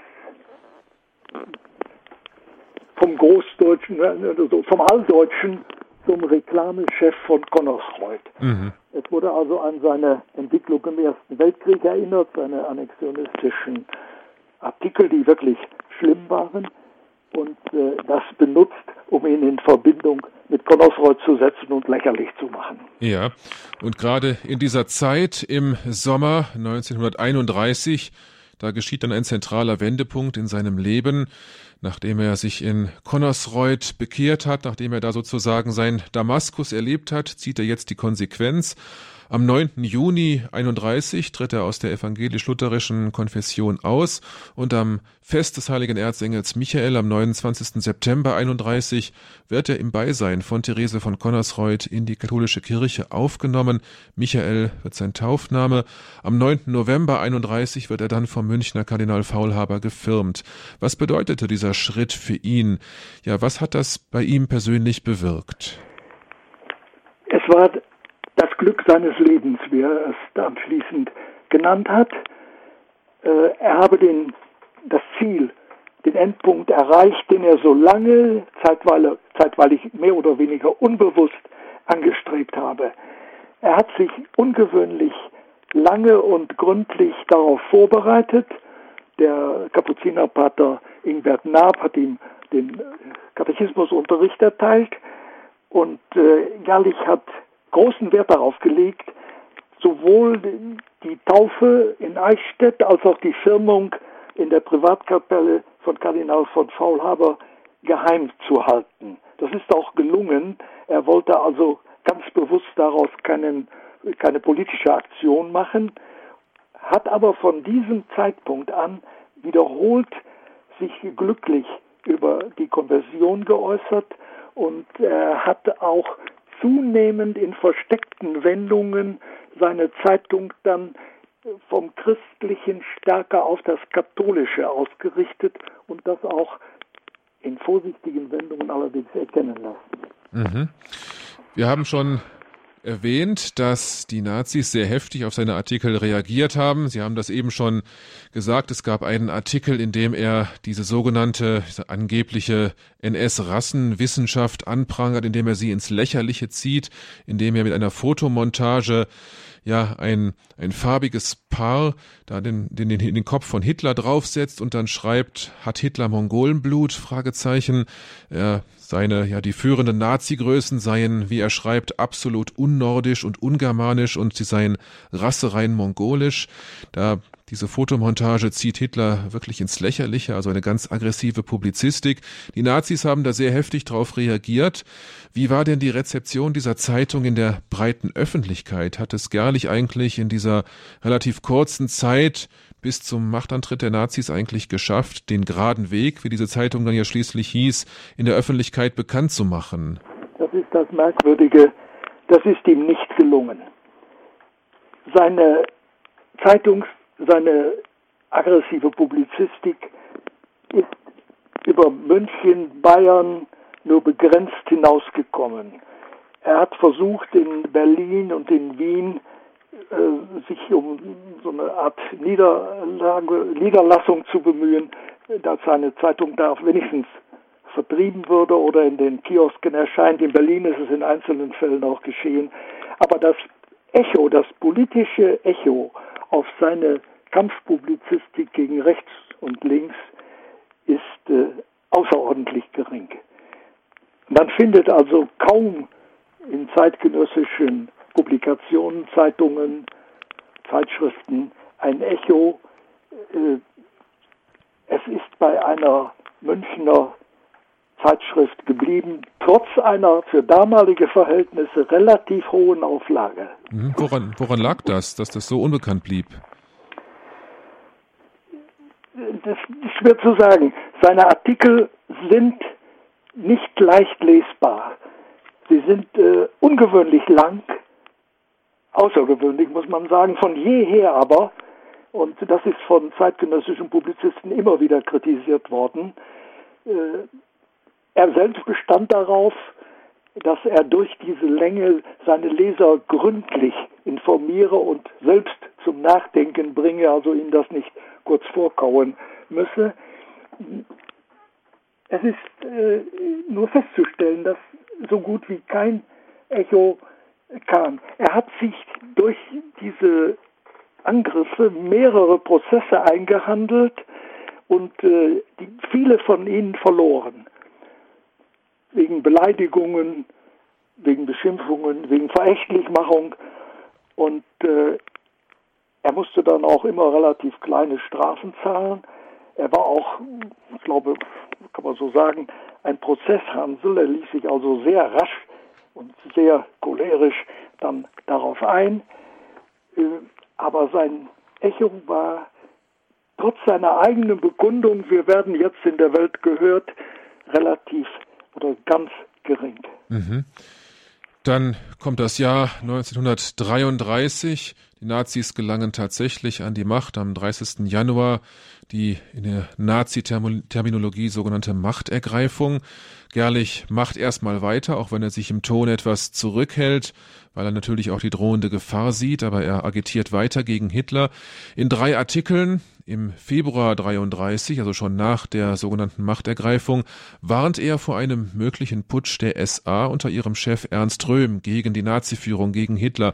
Das ist dann ja auch der Vorwand, der dann zur Stürmung dieser Redaktion führt. Hatte das eigentlich eine Faktenbasis? War das überhaupt irgendwie mit Fakten belegbar oder war das einfach eine aus der Luft gegriffene Behauptung? Welche? Die dass die SA möglicherweise gegen, Nein, gegen die Nazis war eine Falschmeldung, des äh, kommunistischen Propagandisten Willy Münzenberg in Berlin. Der hatte eine sogenannte Fälscherfabrik, der war dafür bekannt und berüchtigt. Und Gerlich war mit den zwei entscheidenden Artikeln, um die es dann im Februar und am 1. März geht, auf seinen Agenten Georg Bell hereingefallen. Mhm. Äh, der hatte ihn falsch informiert, wahrscheinlich nicht aus politischer Absicht, sondern aus Unkenntnis oder politischen Schwierigkeiten in Berlin. Jedenfalls äh, war das für die Nationalsozialisten der Anlass, Gerlich äh, sozusagen auf ihre Liste zu bringen, auf ihre Liste derjenigen Persönlichkeiten, die als erste verhaftet werden sollten und mussten. Ja. In seinem Falle vermutlich auf Anregung von Göring. Und das geschah dann ja auch tatsächlich. Und da möchte ich eine kurze Passage aus Ihrem Buch vorlesen. Wir ich habe es eben schon in der Anmoderation erwähnt. Das ist der 9. März 1933, kurz nach diesen, nach diesen, ja, Pseudo-Reichstagswahlen Anfang März dieses Jahres. Gegen 19.15 Uhr an diesem 9. März begannen ungefähr 50, teilweise mit Pistolen bewaffneten Braunhemden ihren Sturm auf den Naturrechtsverlag und die Redaktion. Wo ist der Gerlich, die Sau, so haben sie damals gerufen, sie durchstöberten deren Räume, traten verschlossene Schreibtische und Schränke auf, verwüsteten das Inventar und verschleppten wahllos Akten, Karteien und Zeitungen auf mehreren Lastkra Lastkraftwagen in die Gauleitung in der Barer Straße 14. Bell konnte sich in einer abenteuerlichen Flucht auf das Dachfenster über das Nebenhaus retten. Erst nach 21 Uhr fanden die Besetzer den Chefredakteur, da dessen Zimmer und Vorzimmer im zweiten Stockwerk vom Treppenhaus her einen eigenen Eingang besaßen. Sie misshandelten ihn, ohne seine sogenannte nationale Gegenwehr zu beachten. Gerlichs Sekretärin Amalie Breit nahm geistesgegenwärtig seine Aktentasche mit jenen brisanten Dokumenten ebenso an sich wie das von ihr geschriebene Manuskript des Artikels, den Gerlich ihr vermutlich mit Hilfe dieser Unterlage diktiert hatte. Gegen 22 Uhr erschien Max Ammann, der Leiter des NS-EH-Verlages, begleitet von Emil Maurice, Hitlers persönlichem Begleiter, und Karl Fieler, einem Stadtrat in München und dem Reichsleiter der NSDAP, mit bewaffneten SA-Leuten. Sie haben mich persönlich angegriffen, jetzt ist der Tag der Rache da. Da Gerlich den Eindringling nicht die Quelle der von ihm verlangten Informationen preisgab, wurde Ammann lauter und lauter. Er brüllte Wörter wie Saukerl, Sauhund, Lump und schlug Gerlich nieder, worauf er erneut blutete. Ebenso misshandelte er Weidmann und Hell. Nach einer Gefechtspause wurde der Publizist Gerlich gegen 23 Uhr ein weiteres Mal von einer Rotte von SA-Schlägern bedrängt. Sie lehnten Gerlichs Wunsch ab, nicht, wie ihm angedroht, in die Polizeidirektion gebracht zu werden, sondern sich mit Rücksicht auf seine gelähmte Frau in seiner Wohnung aufhalten zu können und keinen Fluchtversuch zu unternehmen. Um Mitternacht brachte ihn ein SA-Kommando in einem PKW in das Polizeipräsidium in der Edstraße, die sogenannte Löwengrube. Ja, der Publizist wurde in die Zelle 36 des Polizeigefängnisses eingewiesen und dann in die kleine dunkle Einzelzelle Nummer 35 nebenan. Sein Leidensgefährte fand Gerlich mit Striemen und Blutergüssen übersät, so dass er sich vor Schmerzen am ganzen Körper kaum aufrecht halten konnte. Gerlich blieb in sogenannter Schutzhaft, die richterlicher Überprüfung entzogen war, ohne Rechtsbeistand. An diesem 9. März wurde Gerlich also verhaftet und kam auch aus dem Gefängnis bis zu seiner Ermordung nicht mehr heraus. Wie erging es Gerlich in dieser Haftzeit bis zu seiner Ermordung 1934? Wurde er in dieser Haftzeit misshandelt oder hatte er auch Gelegenheit, dort auch ja mit anderen Personen in Kontakt zu treten? Wie sah sein Haftalltag aus? In den ersten Wochen war es äh, trostlos, teilweise Dunkelzelle. Er ist dann Mitte Mai, Nacht vom 16. zum 17. Mai, noch einmal von zwei SA-Leuten im Keller des Gefängnisses schwer misshandelt worden. Sie wollten ihm eine Pistole in die Hand drücken, er solle sich selbst erschießen. Das hat er abgelehnt, er sei Katholik.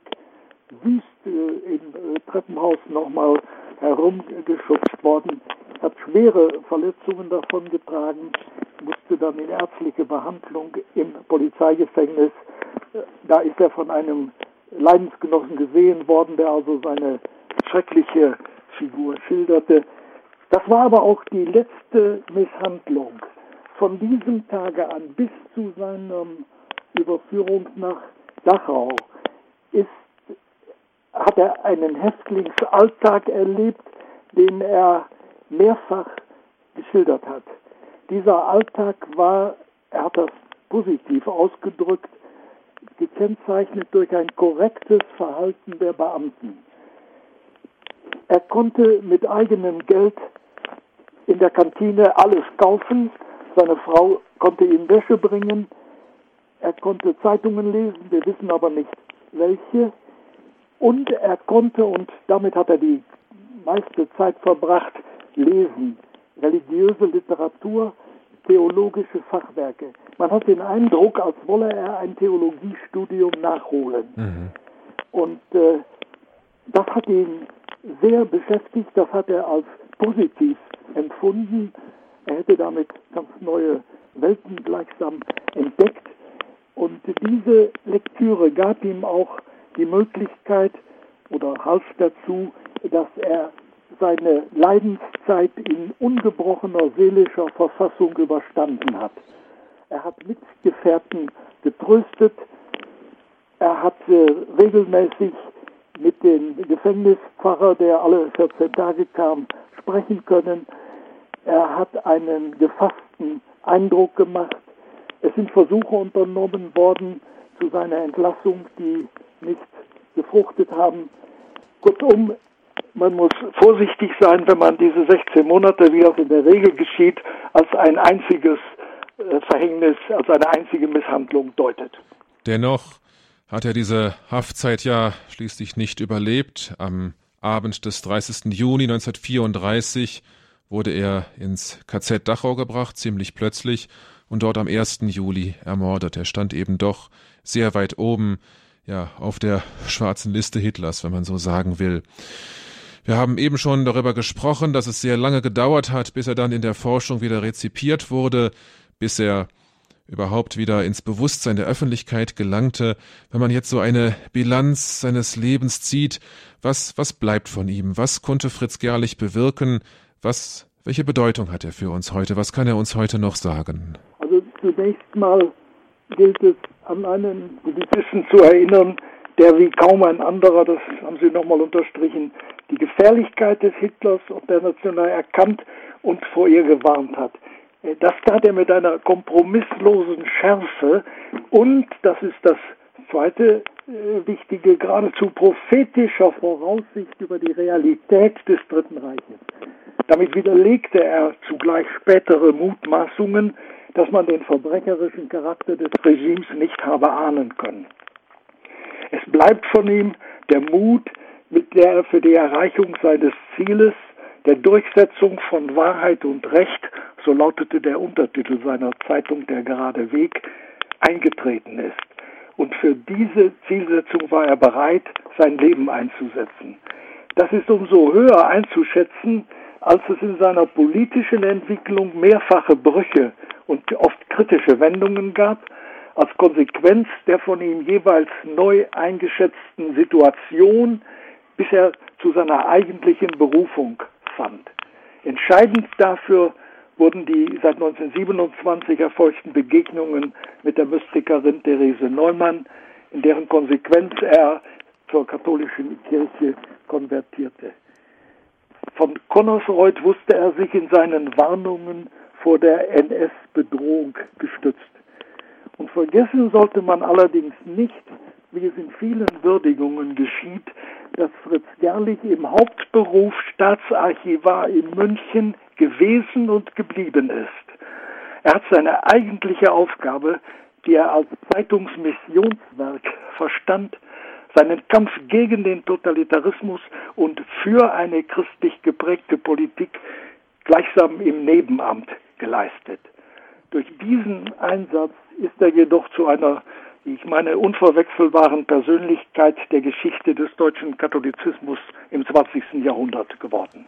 Und diese unverwechselbare Persönlichkeit haben wir Ihnen, liebe Hörerinnen und Hörer, in dieser Sendung vorgestellt. Fritz Gerlich, ein früher Gegner Hitlers und des Nationalsozialismus, so heißt die Biografie, die Professor Dr. Rudolf Morsey veröffentlicht hat, die vor wenigen Wochen im Ferdinand Schöning Verlag erschienen ist.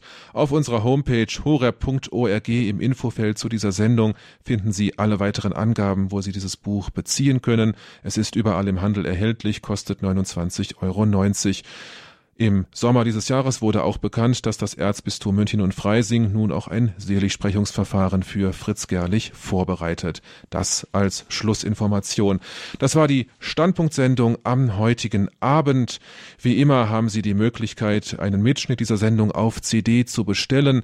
Unseren CD-Dienst können Sie morgen früh ab 9 Uhr wieder erreichen unter der Rufnummer 08328 921 120. Und auch im Podcast-Angebot auf horeb.org können Sie diese Sendung ab morgen abrufen. Herr Professor Mauser, ich danke Ihnen sehr herzlich, dass Sie uns diese Person Fritz Gerlich, diese besondere Persönlichkeit vorgestellt haben, dass Sie uns einen Einblick in diese umfangreiche Biografie gegeben haben, die Sie über Fritz Gerlich verfasst haben. Ja, ein herzliches Vergelt's Gott Ihnen für diese Sendung. Herzlichen Dank. Auch meinen Dank, Herr Gehrens. Damit darf ich mich von Ihnen verabschieden. Sabine Böhler aus unserem Münchner Studio wird Sie nun durch die weiteren Sendungen des Abends begleiten. Auf Wiederhören, sagt Ihnen Oliver Gierens.